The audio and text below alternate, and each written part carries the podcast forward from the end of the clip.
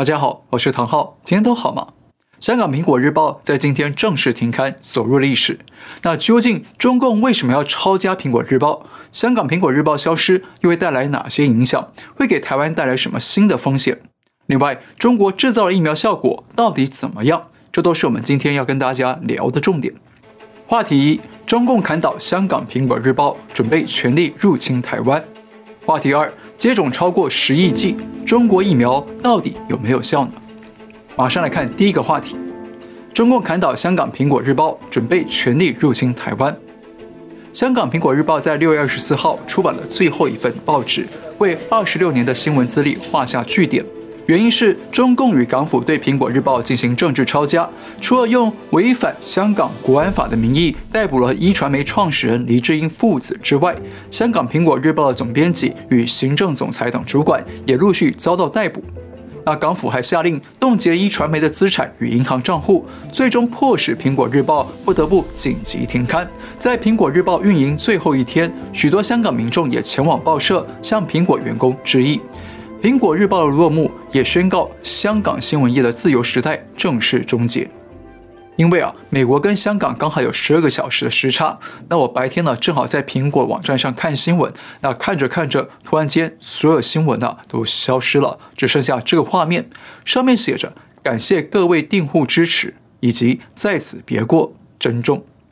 那这是我第一次亲眼看着一个曾经叱咤风云的大媒体，在我面前悄悄的关闭。那我自己身为新闻人，那对于苹果日报被中共用国安法的名义抄家灭族啊，也是感叹万千，相当的遗憾。为什么呢？那这得爆料一些业界内幕了。大家知道，虽然海外媒体不像中共党媒一样有严厉的思想和言论审查，但是海外媒体在市场与商业的考量之下，还是呃多多少少有一些不能碰的题材，不能踩的红线。比方说，你不能得罪老板的朋友，不能写广告主的负面消息等等。那以前我见过几个案例哦。举个例子，曾经有一位非常资深的前辈，他只是写了几个字，让受访者觉得不高兴。那受访者刚好是老板的朋友，受访者呢就去跟老板抱怨，结果这位前辈就被迫打包离职了。当然，这种例子不太多见，只是呢有这样的隐形天花板在心里面呢，难免会让新闻人觉得不自在，绑手绑脚的。但是过去有几位苹果日报的朋友啊，都私下跟我说，在他们公司里面，老板黎智英几乎不介入新闻部的运作，而新闻主管在意的是你的报道啊有没有料，能不能吸引读者，还有内容准不准确。那至于报道会不会得罪广告主或者是老板的朋友呢？这些他们都不必管。所以苹果日报可能是我们眼里面呢啊最有言论自由的媒体，而且待遇呢也比其他同业来得高。不过，虽然苹果的待遇好啊，但是工作压力也是压力山大。那我也曾看到苹果的记者朋友一天到晚为了工作在焦虑。那特别是他们的摄影记者很紧张哦，因为那时候苹果要求摄影记者必须比其他媒体快，不但要第一个赶到新闻现场，而且还要比其他媒体晚五分钟离开现场，为的就是要拍到跟别人不一样的独家画面。所以当时苹果的摄影记者几乎是用生命在追新闻。那摄影记者发生小车祸呢，也是常有的事情。那我不知道后来苹果的这些要求有没有改变。不过苹果日报确实对香港与台湾的新闻业运作带来巨大的冲击，影响一直到今天。好，这是关于苹果日报的一点小故事。那接下来我们来说正事。大家知道中共为什么咄咄逼人的打压苹果日报？主要是跟苹果日报在新闻立场上长期反对中共有关，是香港极少数敢于挑战北京当局的媒体之一。再加上香港反送中运动期间，苹果日报大力报道抗争真相，揭露中共与港府怎么样暴力镇压民众，那这些都是中共这次对苹果抄家的主因。那么这次香港苹果日报被迫退出江湖，又会带来哪些影响呢？我认为啊，可以分香港。台湾、中国以及国际四个层面来看，先来看香港。影响一：香港新闻自由空前严峻，报禁时代来临。在一九九九年香港主权移交之前，香港的新闻自由与言论自由是亚洲地区数一数二的。特别是在台湾解严以前，台湾还有不少书籍和文章都得送到香港才能发表，那更不用说还有大量的中国禁书只能在香港才能出版。不过呢，从香港主权交给中共之后，香港的言论自由就开始啊逐渐的消退。特别是二零一九年反送中运动爆发之后，香港媒体的言论空间开始被中共与港府严厉的打压，那新闻自由每况愈下，目前已经创下八年来的新低点。特别是《苹果日报》、《大纪元时报》以及《立场新闻》等等这些不受北京操控、敢说真话的媒体，更是受到中共的百般骚扰。有一名苹果日报员工这两天发表公开信，他回忆起二零一九年反送中期间，香港媒体出现了剧烈变化。他说，其他报章就算明知事件的是非黑白，都要指鹿为马去拥护献媚北京政权。那这一点呢，相信很多朋友都还记忆犹新。当时有许多亲北京的媒体跟着中共的言论口径来颠倒黑白、混淆是非或混淆是非，但当时中共啊还只是指挥媒体、斗媒体而已。那后来中共推出了香港国安法，利用这把司法斧头来直接对媒体下狠手，终于砍倒了苹果日报。那经营二十六年、强硬反共的《苹果日报》，在短短几天之内就被政治力量逼得熄灯关闭。那这势必会对香港的新闻界带来强大的心理恐惧与寒蝉效应，同时也意味着香港的新闻自由面临空前危机。那新一轮的言论审查与严格的报禁很可能即将到来。影响二：中共杀鸡儆猴，恐吓炮火转向台湾。香港《苹果日报》被中共抄家之后，那隶属壹传媒旗下的一周刊也宣布停止运营，走入历史。加上台湾《苹果日报》已经在五月十八号停刊，因此壹传媒现在只剩下网络版的台湾苹果新闻网还在运作。那至于台湾的苹果新闻网还能运作多久呢？台湾苹果方面表示，他们的财务独立，不受到香港的影响，但实际情况如何，外界很难得知。但势必啊，也会遭受一定程度的财务压力。那假设台湾苹果新闻网真的哪天被迫停止经营了，那到时候台湾新闻界就会少了一个敢于挑战中共，而且有能力揭露中共的媒体。那不好意思啊，坦白说，虽然台湾也有几个媒体在立场上是反对中共，但是就我的观察，真正对中共有深入了解、能够揭露中共的媒体啊，恐怕就只有苹果、大纪元时报和新唐人电视台。而苹果对中共的了解呢，主要还是靠他们在香港的资深精英们。另外要特别注意的是，这次中共切断香港苹果日报的资金，靠的是冻结苹果的银行账户。那请大家注意。台湾有不少企业家与社会精英都在香港有银行账户，他们通过香港的户头来买卖股票和房地产。那这样的话，中共是不是也有能力针对特定的台湾企业家去冻结资产呢？很有可能，只要中共找个理由，比方说涉嫌勾结境外势力，然后就可以动用国安法去冻结某个台湾人在香港的资金。那如果这些资金背后的持有人是台湾媒体的大老板、大股东或者是大广告主，那么中共是不是就可以通过这种方式来干预台湾的媒体言论与报道的方向呢？那即便中共没有这样做，但现在看到香港《苹果日报》遭遇，媒体老板们也会心生警惕，会担心中共可能通过这种方式来对付他们。那这样呢，他们就可能会自己在媒体内部自我审查与中共有关的报道，那这就等于是中共在间接的操控台湾媒体言论，对不对？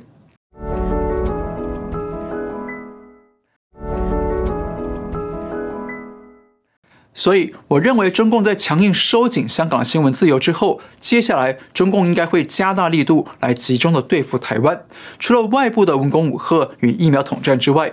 中共对台湾媒体老板与企业精英的暗中施压，也可能会越来越使劲。那台湾媒体对于中共与中国的报道口径啊，可能会越来越跟中共塔梅同质化。那这一点呢，要请台湾的朋友们留意了。影响三：切苹果暨百年党庆，中共对内宣传胜利。七月一号是中共百年党庆。那中共先是在去年强力镇压香港反送中运动，剥夺香港的一国两制、高度自治。那现在又挥舞香港国安法的斧头，砍倒了苹果日报这个超级反动派，等于是打倒了中共在香港问题上的两大劲敌。因此啊，中共很可能会在党庆上高调宣说，在党中央的领导之下，他们如何对抗港独分子与境外势力，而且成功击败了各种乱港反华因素，再次带领中国与香港人民取得胜利。用这种方式，来为共产党和中共党魁歌功颂德，来继续欺骗中国人民的视听。影响四：中共扼杀普世价值，增强国际反共意识。过去两年来啊，中共对香港自由、人权、法治进行一而再、再而三的侵略与破坏，加上这次对《苹果日报》的赤裸裸抄家，让国际主流社会完全看清中共对普世价值恐惧与攻击，也引发此起彼落的谴责声浪。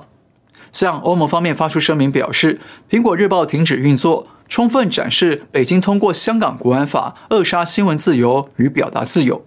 那美国国务院也强烈谴责中共与港府抓捕苹果日报与一传媒的高级主管，是破坏中英联合声明保障的高度自治。那国际间对中共的谴责批评还有很多，那可以看出，目前国际社会对中共的反感与批评啊是越来越强烈。只不过呢，这些谴责声明到底能不能变成有效的反制行动来对付中共？那各国能不能拿出实力与勇气来捍卫普世价值，制止中共对香港、对台湾的侵略，还是最后只是啊雷声大雨点小的喊口号？那全世界都在等着看。我们再重复一次，中共对香港《苹果日报》抄家之后，可能会带来四个层面的影响：第一，香港新闻自由空前严峻，报禁时代来临；第二，中共杀鸡儆猴，恐吓炮火转向台湾。第三，切苹果祭百年党庆，中共对内宣传胜利。第四，中共扼杀普世价值，增强国际反共意识。在进入下一个话题之前呢，我们想说一件事：下周四就是七月一号，也就是中共的百年党庆。但是在我看来啊，这应该是整个中华民族甚至整个人类的百年红祸。那中共建党到现在，已经对全世界带来太多的伤害与风险。所以呢，我们想邀请大家在中共党庆前夕，一起说出心里对中共的不满，用我们的真心话来帮中共贺寿。那请大家呢，可以把心里想对中共说的话留言给我们。那留言的最前面写上“百年红祸”四个字，那这样我们就知道这是您的投稿。那您可以用诗词或者白话来写作。但是呢，请尽量控制在八十个字以内。我们会把大家精彩的留言拿出来啊，做个特别节目来跟大家分享，也让更多的中国朋友们看见海内外对中共的真实观感。好，来看下一个话题。话题二：接种超过十亿剂中国疫苗到底有没有效？最近几天呢，中共大力宣传他们的疫苗在中国的接种次数超过十亿剂，是全球第一。还说他们向全世界输出的疫苗超过三亿五千万剂。简单的说，就是中共宣传它已经是个疫苗强权了。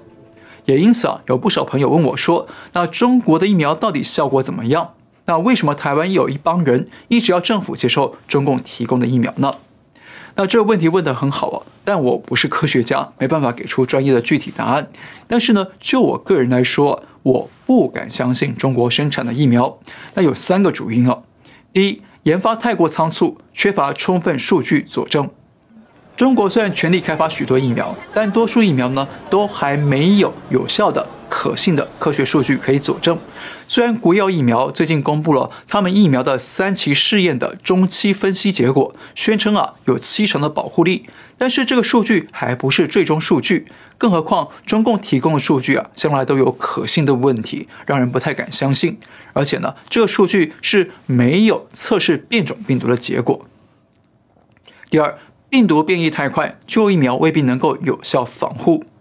大家知道，这次病毒变异非常快速，特别是最近在英国和中国都相当流行的 Delta 病毒。那根据中共官方说法，广东省在五月二十号已经有超过三千万人接种疫苗了。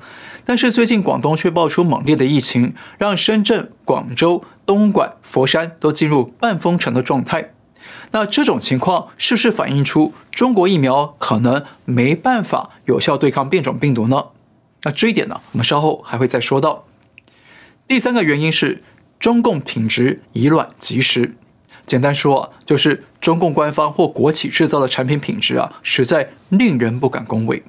那这一点，相信大家应该都懂了。事实上，《纽约时报》前两天才针对中国疫苗的品质提出质疑。纽时报道说，包括蒙古、中东的巴林、南美洲的智利以及非洲的塞舌尔，也就是塞西尔，这些国家的民众都已经百分之五十到八十完成接种疫苗，而且这些国家用的疫苗绝大多数都是中共提供的国药疫苗或者科兴疫苗。但是这四个国家最近都爆发了新一轮的疫情，这也让人质疑中国疫苗的品质与有效性。而且，巴林以及阿拉伯联合酋长国也因为中国疫苗的效力不足，决定要为打过中国疫苗的民众追加一针辉瑞 BNT 疫苗来做补强。另外，在印度尼西亚，最近有超过三百五十位医护人员在接种中国科兴疫苗之后，却还是确诊感染了病毒。那当局怀疑中国疫苗对 Delta 变种病毒可能缺乏保护力。再看中南美洲。秘鲁前总统比斯卡拉在去年十月就已经接种了中国国药疫苗，结果在今年四月确诊染疫。而巴西政府也批评中国疫苗效果不佳，导致当地疫情啊始终居高不下。而巴拿马、哥斯达黎加和尼加拉瓜等五个国家也拒绝采用中国疫苗。而且，根据英国牛津大学创办的线上数据库，用数据看世界，可以发现全球染疫最严重的前十个国家，除了巴拉圭之外，其他九个国家都有大量施打或者部分施打中国疫苗。那这是巧合吗？还是这说明了中国疫苗确实保护力不高呢？另外，巧的是哦，这两天我们有位观众朋友也反映说，中国疫苗无效。因为他自己在一个月内接种了两剂科兴疫苗，结果现在竟然阳性隔离中。那我们非常感谢这位朋友分享他的亲身经历，也由衷的希望这位朋友早日康复。好，看到这里啊，我再次强调，我不是科学家，没办法提供大家专业的科学分析来说明中国疫苗有没有效。但我个人呢，认为是很有风险的。那刚刚给大家看的都是发生在世界各地的真实情况与统计数据。那相信呢，你应该可以从这些数据里面获得一些判断的依据。那最后我再说一次，我个人认为中国疫苗不可靠的原因主要包括了：第一，研发太过仓促，缺乏充分数据佐证；第二，病毒变异太快，旧疫苗未必能够有效防护；第三，中共品质以卵击石。好，今天先聊到这里。如果你喜欢我们的节目，请记得订阅、留言、按赞，也请您介绍给更多的朋友们知道。感谢您收看，我们下次再会。